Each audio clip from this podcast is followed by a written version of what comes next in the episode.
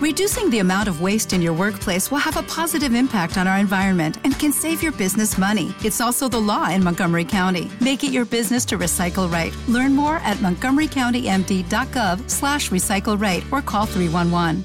Ya lo decíamos, hay un montón de temas en la agenda. Por de pronto, el más llamativo de esta jornada, esta decisión del gobierno de convocar al Consejo de Seguridad Nacional eh, y que tiene que ver también con el proyecto de infraestructura crítica de eso, lo que está pasando en política, el Frente Amplio, el momento del presidente Boric y otras cosas. Hablamos esta hora con el académico de la USACH y escritor Alberto Mayol. ¿Cómo estás, Alberto? Bienvenido a Futuro. ¿Qué tal, Álvaro? Un gusto saludarte. Igualmente, muchas gracias por contestar nuestro llamado. Eh, sorprendido como nosotros con la convocatoria del COSENA, me imagino, ¿no? Sí, sí, porque evidentemente es un acto de, alto impacto y, no, no, parece eh, ser muy coherente con, con que el último tiempo más bien el gobierno estaba insistiendo de que las cifras habían bajado, de que habían evoluciones positivas y por tanto eh, eso conciliarlo con una crisis, como se supone que, es el contexto del, COSENA, eh, eh, la verdad es que cuesta, no, no era algo predecible, me parecía que el gobierno estaba, estaba buscando otras agendas, otras, otras líneas de trabajo y esto obviamente concentra todo el tema en, seguridad y significa un reconocimiento de, problemas en, la gestión de seguridad. Se habla, eh, las versiones que, circulan hasta ahora es que también eh, de alguna manera cede a las, presiones de los alcaldes que habían pedido esto, alcaldes transversales, ¿sabes? Eh, porque claro, estaba ahí, por ejemplo, el alcalde Codina de Puente Alto, que es de Chilbaos, pero también el, alcalde Muñoz de Estación Central, que es oficialista y que había pedido derechamente militares reforzando la cercanía de Estación Central. Sí, bueno, es altamente probable que, haya sido eso. El punto de fondo es que es que esas, esas toma, esa toma de decisiones, en política salirse de la línea recta siempre eh, supone costos y la verdad es que no eh, el gobierno no, ha logrado mantener una línea recta en, varias temáticas y este es un tema en el cual eh, se estaba intentando desde el Ministerio del Interior mantenerse con la postura de que en general se estaban superando ciertos ciertos indicadores. Lo que pasa es que, a ver, aquí se le, se le produce un problema que, que también es cierto para el gobierno, que una cosa son las cantidades y otra cosa son lo, el impacto de cierto tipo de delitos y el aumento de la complejidad de los mismos y, la, ostentación de esos delitos. Y esa problemática eh, va a acompañar a cualquier gobierno de aquí en adelante porque efectivamente una cosa es controlar los números y otra cosa cuando tú generas una sensación de temor radical en la ciudadanía a partir de un caso, dos casos o cinco casos emblemáticos que te empiezan a, a bastante la legitimidad de tu gestión de seguridad. Entonces, eh, el, gobierno en ese sentido ha tenido que tomar decisiones, pero me parece que, que, la problemática que se enfrenta es cómo mantener un discurso estable con medidas que son tan radicales por un lado y por otro lado con discursos que son más tranquilizadores un par de semanas atrás. Bueno, eh, la última vez, tú sabes que se convocó el COSENA fue el 7 de noviembre del 2019, pleno estallido, y en ese minuto uno dice, siempre hay un tuit, ¿no? Siempre hay un tuit, esta vez del, cuando era diputado el presidente Boric dijo, en vez de convocar al COSENA, el presidente Piñera debería convocar un plebiscito. Sí, bueno, eh, es duro, claro, porque porque asocia, claro, un estado de crisis, una situación de crisis con la necesidad de que se haga cargo y se haga responsable el, presidente de la República. En este caso sería con, con él mismo. Efectivamente, esta es la clásica discusión de si acaso el principal problema, el principal rival del presidente Boric ha sido el diputado Boric en el pasado. Es un, es un, tema al respecto que tiene que ver con las formas de hacer oposición en las cuales el presidente actualmente ha dicho que le parece que esas formas de hacer oposición eran, eran, eran equivocadas. El, gran tema va a ser cuando le toque ser oposición después si va a tener posibilidad de volver a esas formas de hacer oposición, porque la verdad es que todo parece indicar que no.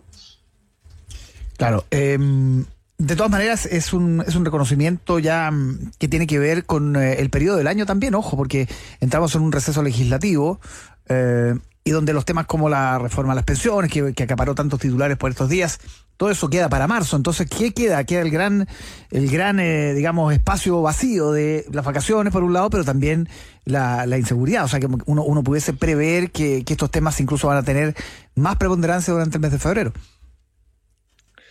Sí, no, yo creo que con esto yo creo que quedó timbrado que, el mes de febrero es un mes relacionado con la seguridad, donde cada, cada hito que, marcase una relevancia en términos de aumento de la violencia va a ser una herida importante para el, para el gobierno y para, y para las instituciones de seguridad y donde, donde toda la agenda va a estar concentrada en eso. Por eso, por eso era tan complicado esta, esta cita, porque, porque citar al COSENA y eventualmente tomar medidas a partir de esa reunión, que no sabemos lo que va a pasar allí, eh, eventualmente tomar medidas a partir de esa, de, esa reunión, eh, supone que el arribo del presidente a su segundo, a su segundo aniversario de gobierno va a ser un arribo centrado en los temas de, de, seguridad en circunstancias, y esto es bien interesante porque yo estoy haciendo sistemáticamente investigación, en circunstancias de que la angustia por, por, el, por el orden hoy día no es el tema principal, hoy día el tema principal está más que nada relacionado con los temas económicos. Entonces, eh, entonces en el fondo, eh, ya sabes que tienes el problema económico muy sobre la mesa, más allá de los números y las expectativas y qué sé yo, la gente en la práctica está, apretada, está complicada. Y por otro lado, nos te encuentras con que se te junta además el tema de seguridad, que son dos agendas que además para los gobiernos de izquierda, cuando se te junta seguridad con problemas económicos, mm. es, una, son dos dificultades históricas para los gobiernos de izquierda. una, muy mala combinación. Pero, pero cerrando esta, este tema, Alberto, eh, tú dirías que es una muestra de debilidad es un acto de realismo, es un acto, es una incoherencia considerando lo que ha pensado generalmente el Frente Amplio con esto. No, mira, yo, yo creo que, que, a ver, yo creo que el problema es haber apostado a una tesis de tranquilizar todo para luego salir con algo muy elevado. O sea, yo creo que, que, en estas cosas, insisto, los saltos en política tienen mucho riesgo en términos de que no se comprenden, en términos de que generan daño colateral en, en, el, en el sector político propio, porque tienes a toda la gente comprometida en salir a tranquilizar y de repente haces algo que revela intranquilidad. Eh, entonces eh, pone en juego el, liderazgo, pone en juego la, la, tesis central del gobierno al interior de su equipo. Yo creo que lo más complicado es eso, lo más complicado es que deja varios jugadores offside y, eso para un gobierno siempre es un problema porque tú necesitas todos tus jugadores jugando en la cancha adecuadamente. ¿Quién, queda offside? El, PC, por ejemplo, que ha, reclamado por esto. O sea, yo creo que, que quedan. Primero el Ministerio Interior, porque el Ministerio Interior eh, estaba jugándose una tesis de que estaba, se había progresado. Eh, y, esto, esto no, puede, no puede significar que se está progresando. Si tú estás citando eh, una, una, reunión de emergencia significa que entiendes que no se está progresando. Eh, y todo lo que se está construyendo, todo el relato que se está construyendo alrededor de, esa, de ese avance o, un presunto avance, resulta que se cae por una decisión que es propia, que no es que te la impugna un tercero, no es que te llaman del Congreso y tú tienes que ir a defender, no, te lo dice el presidente de la República. Entonces, y, y, mucha gente que en el fondo salió a defender de que el gobierno estaba mejorando la educación, tú sabes que en las coaliciones de gobierno, los parlamentarios de gobierno tienen que salir a, reiterar el discurso, a decir, mira, está tranquilo, los datos están mejorando, es cierto que hay cosas que están saliendo en la tele que son muy duras, pero la verdad es que estamos mejorando y de repente va y te dicen, no sabe qué, esto es una emergencia. Eh, entonces, eh, eso te deja mucha gente, mucha gente, cosas a nivel nacional, algunos actores, pero a nivel local, a, nivel de distintos ámbitos, es muy duro. Deja, deja en mala posición a la, a la ministra del Interior, por de pronto, ¿no? A Carolina Toá. Sí, por supuesto, la ministra Toá queda en una posición difícil eh, porque ella está a cargo de esa gestión y porque además ella ha insistido eh, en que hay un trabajo que se está haciendo y que está teniendo resultados. Y, y, esta acción implica necesariamente que el presidente está diciendo estos resultados no son los que esperábamos. Sí. Conversamos esta hora con el académico de la USACH, escritor Alberto Mayol, para hablar también del, momento del, gobierno, Alberto, que mm, tú ya lo adelantabas, en marzo eh, es su segundo aniversario, comienza la segunda parte del gobierno y, generalmente cuando uno revisa hacia atrás es cuando los gobiernos de alguna manera saben que ya eh, tienen la, cuenta regresiva encima, que tienen poco margen, además con años electorales por delante eh, y, comienza mm, cierta angustia, diría yo, por, por definir lo que algunos han denominado legado, ¿no? Eh, ¿Qué vamos a dejar? ¿Qué va a quedar? ¿De qué se va a acordar la gente de este gobierno? Entonces comienzan también algunos movimientos, comienzan a, apurarse algunas cosas. Uno, uno revisa, por ejemplo, el, el, de Piñera no, porque estuvo marcado por el estallido, pero el, el, eh, gobierno de los dos gobiernos de Bachelet, el primero de Piñera, el gobierno de Lagos, la mitad de, del periodo marca diría yo, una agilización en términos de gestión. ¿Cómo ves tú, cómo, cómo enfrenta Gabriel Boric el, inicio de la segunda parte de su gobierno? Bueno, te digo, en la práctica, los primeros dos años, más allá de algunas, algunas acciones, eh, son dos años perdidos porque se tomaron decisiones que tenían que ver con retrasar los tiempos de inicio, entre comillas, del gobierno en, en términos de lo relevante, por toda la agenda constitucional y primero por la agenda original y segundo por la segunda idea, el segundo proceso lo enuncia el presidente. Esto no fue una idea que le pidieron los, los partidos políticos, fue el único que lo mencionó antes fue Ricardo Lago y, a partir de eso eh, el presidente fue y se jugó por un segundo proceso que tampoco funcionó y, y todo eso condicionó la discusión porque obviamente una discusión constitucional tiene mucho, mucha, mucho impacto en todas las otras discusiones. Eh, yo creo que el, gobierno eh, llega muy complicado un segundo, al tercer año, porque el tercer año ya es un año de consolidación y para eso tú tenías que haber comenzado. Ahora, en términos delegados van a quedar cosas. Van a quedar cosas básicamente porque la derecha entiende que es un buen negocio. A ver, la derecha se divide en dos aquí, ¿eh? y y hay dudas, de hecho, en ese sentido. Hay quienes no están tan de acuerdo. Hay algunos que dicen que no haga nada y que quede para después. Pero hay otros que son más pragmáticos y dicen que haga las cosas, ellos ponen el proyecto, nosotros ponemos la música, porque nosotros vamos a poder llenar ese proyecto con lo que necesitemos. Luego va a estar firmado por el presidente Boric y no se va a poder hacer nada en otros gobiernos más a la izquierda que esto. Porque va a quedar establecido que eso, eso es lo que hizo el presidente Boric. Entonces, cualquier otra cosa que se haga va a estar a la derecha de eso. Eh, esa acción, que, es bastante astuta, digamos, eh, todo parece indicar que es la que está primando en, muchos esfuerzos de eh, apoyar la posible aceleración después de haber, de haber evitado el avance de los proyectos del gobierno, es probable que se abran las puertas para una posible aceleración de los proyectos, dándole lo que pasó la semana pasada, dándole la oportunidad de tener la idea de legislar, pero quitándole todas las posibilidades de llenar de contenido el proyecto. Y, esa es una, y eso es algo que vamos a ver en los próximos meses, a ver si la derecha logra avanzar con esa, con esa tesis o si el gobierno, aprovechando la oportunidad que le dan de legislar, eh, puede introducir elementos importantes. Em, y en ese sentido, esta, esta dificultad para llegar al, tercer año eh, mueve las piezas también, ¿no? Eh, un, ajuste de gabinete, ¿dónde ves la, debilidad? Hay cosas que quedaron un poco pendientes, ¿no? En, medio del verano como que se perdieron, pero por ejemplo, lo de Maiza Rojas con el Cheese and Wine fue criticado, te diría yo, más por, por el oficialismo que por la oposición. Sobre todo cuando dijo que no sabía quién era, que Salaquete era, era lobista. O el propio ministro Grau también recibió muchísimo fuego amigo, más que incluso de la oposición. Eh, ¿Ves ahí, vislumbras algo en, marzo, en abril? ¿Sientes que hay piezas que ya no, ya no dan? El ministro Montes, que, que sigue dando explicaciones. Ahora surgió, no sé si viste, un reportaje en Canal 13 donde mm, se esperaba la, la, la, la, ex subsecretaria Tatiana Rojas decía, estoy esperando el visto bueno del ministro, imagínate. Sí. A ver, yo creo que, yo creo que la debilidad del, gabinete es estructural y la razón fundamental es que hay también fuego amigo, lo que tú señalas. Eh, hay una cosa que es súper simple, que, que, no se ha dicho, pero que es bien evidente. Eh, la, filtración de el que se sepa la existencia de la reunión donde está el ministro Grau y la ministra Roja en, casa de Pablo Salaquet, esa filtración no puede haber venido de otro lugar si no era la moneda.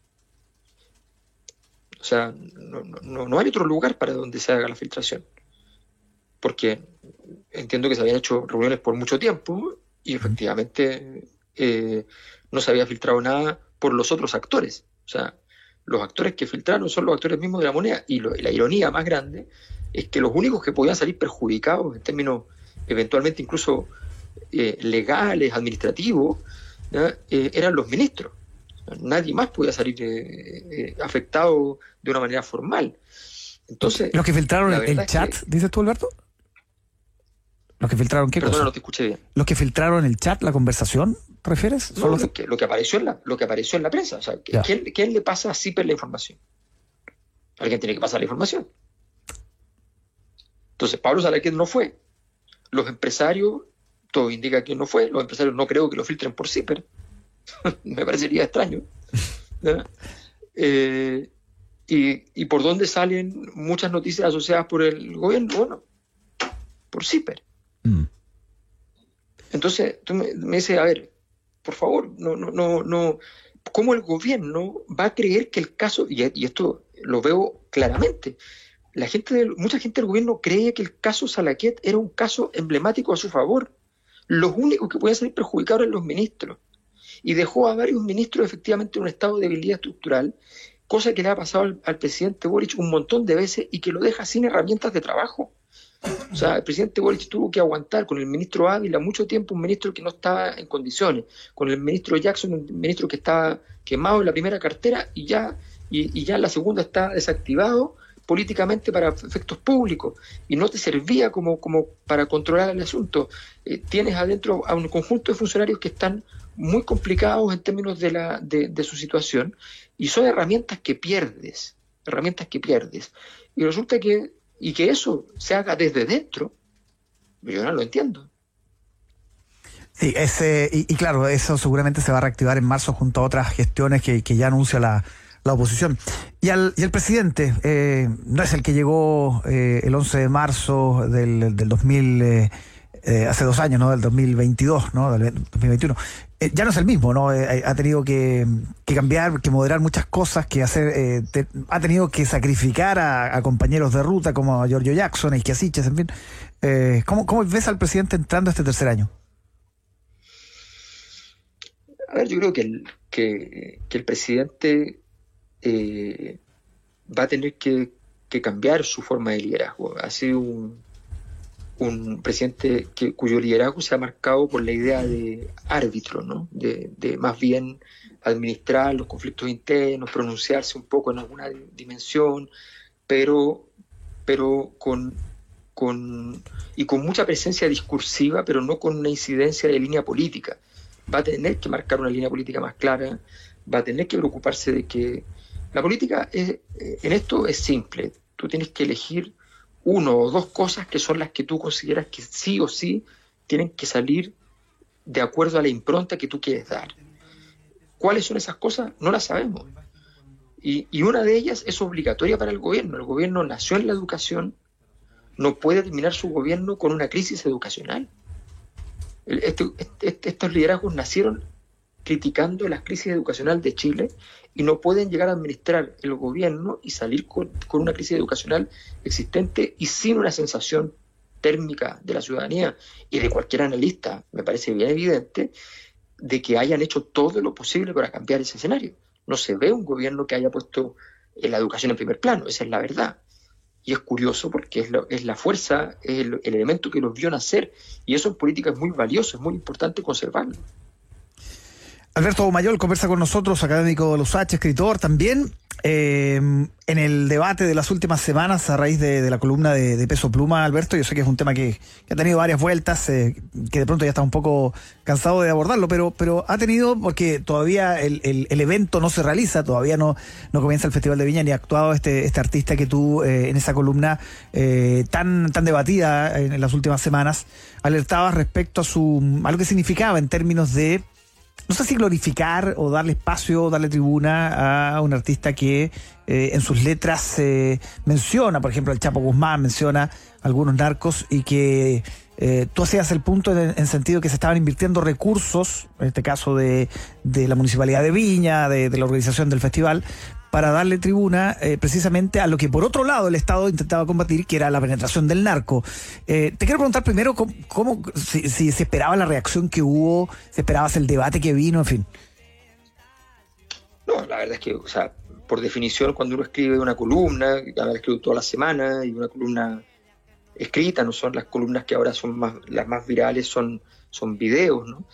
no, obviamente no esperaba que tuviera una repercusión que signifique que tengo todos los días entrevistas Estados Unidos, México, eh, Colombia, Ecuador, Perú, Argentina. Entonces, la verdad es que es bien, bien sorprendente. El, tema ha sido, ha sido muy, muy relevante en, muchos sitios y plantea cosas que, me parece que, son, que son importantes respecto a la, a la discusión de cómo abordar el tema del narcotráfico. Entonces, obviamente estoy sorprendido, pero también estoy eh, estoy contento de que se haya producido esa discusión porque me parece que eh, la verdad es que no estamos dando con las herramientas para abordar el problema del narcotráfico y creo que hay cosas higiénicas simples como el hecho de que el Estado no gaste dinero en eh, actividades que glorifican que el, narcotráfico y que hacen apología de, sus líderes y al mismo tiempo tenga que estar eh, citando al COSENA para poder resolver temas, entre otros, el narcotráfico.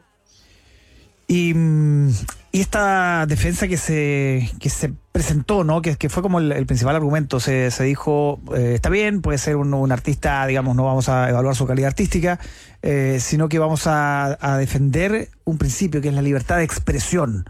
¿A ti qué te pasaba cuando se ponía ese argumento sobre la mesa?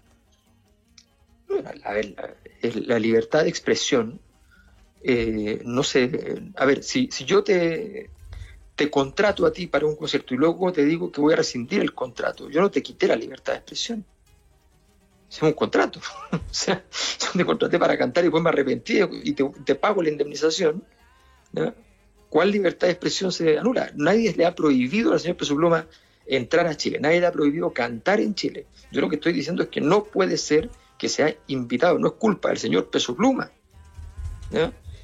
Eh, o sea, es la responsabilidad de que el municipio lo que argumenta en, el recurso de protección que al que presentaron vecinos que ellos le contestan en su contra, le dice básicamente que desde el momento que el municipio hace la licitación, no es responsable de las contrataciones.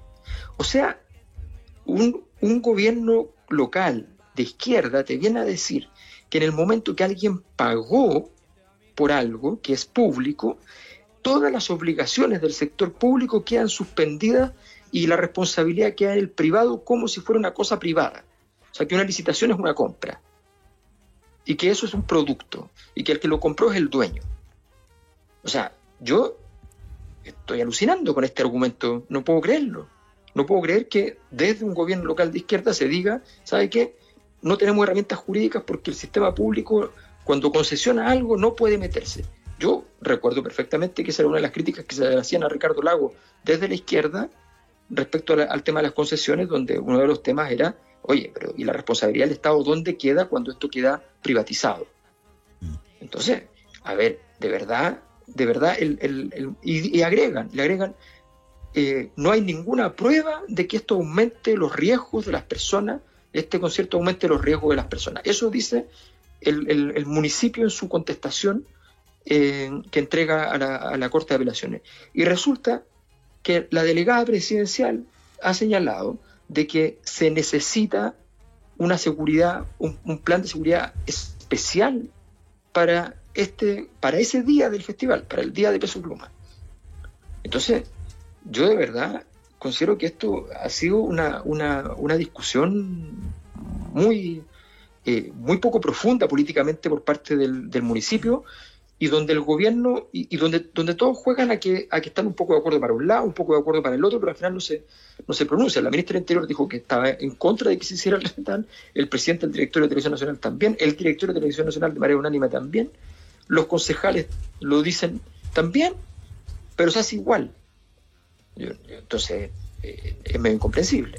Sí, em, otro argumento que se pone sobre la mesa es que se le dio más visibilidad, que el efecto fue absolutamente contraproducente, que a la gente antes no le interesaba peso pluma y que ahora lo va a mirar con mucha más atención.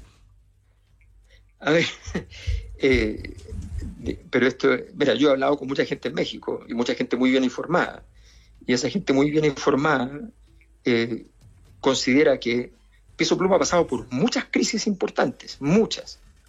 Eh, el suicidio de un niño porque no lo dejaban escuchar la música de él, donde él dijo que su música no era para niños, que no tenía que ocurrir eso, los niños no tenían que escuchar su música, la suspensión de cinco conciertos por, por inminentes actos en, en, contra de esos, de esos conciertos porque el argumento que esgrimían los que amenazaban a esos eventos era que este tipo pertenecía a un cartel distinto al cartel que dominaba la zona y que el cartel que dominaba la zona iba a atacar. Se suspendieron cinco conciertos, esto el año pasado. Mm. Eh, hace un año o dos meses, eh, él en un evento municipal, en un festival municipal igual que el de Viña del Mar, termina la canción dedicada al Chapo Guzmán con la imagen del Chapo Guzmán puesta allí haciendo un homenaje. O sea, hay muchas polémicas y sin embargo, de todas estas polémicas, la que más le ha golpeado, la que ha sido más difícil para él, la que está resultando un problema, un dolor de cabeza, es esta polémica. Sí. Eh, Alberto, eh, tuvimos harta gente acá en el programa sobre esto ah, en esos días eh, y una de las, de las críticas que, más recuerdo, que fue más, dijo que, la, que tu crítica era clasista. Dijo, hay algo de clasismo y, y, añadió un elemento que yo no sabía, que tú componías música, música docta y que tenía que ver con eso también el origen de tu crítica. Yo no, yo, a ver, yo no entiendo a qué se refieren con clasismo en una cosa así. O sea, o sea yo, estoy, yo estoy, estoy diciendo que Peso Pluma eh, es, picante. O sea, que a mí que, a mí no me gusta Salo Reyes, no tengo idea, ¿entiendes? Eh, me da lo mismo, o sea, es que es absurdo. cuando tú das un argumento tendrás que hacerte cargo del argumento, no de la persona.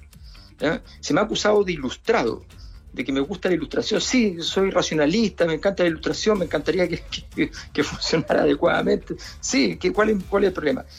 De clasismo, no sé, yo nací en la cisterna, no sé si soy una revista clasista, una cosa me parece, me parece muy, muy absurdo. Yo la verdad es que no entiendo cuál es la lógica de, ese tipo de argumentaciones. Me encantaría entenderla. Yo podría la, lógica era, como que lo que decía Bisama, que tú vienes como del mundo de la, de, la música más docta, más clásica, y que esto te parecía más arrasca, digamos, básicamente.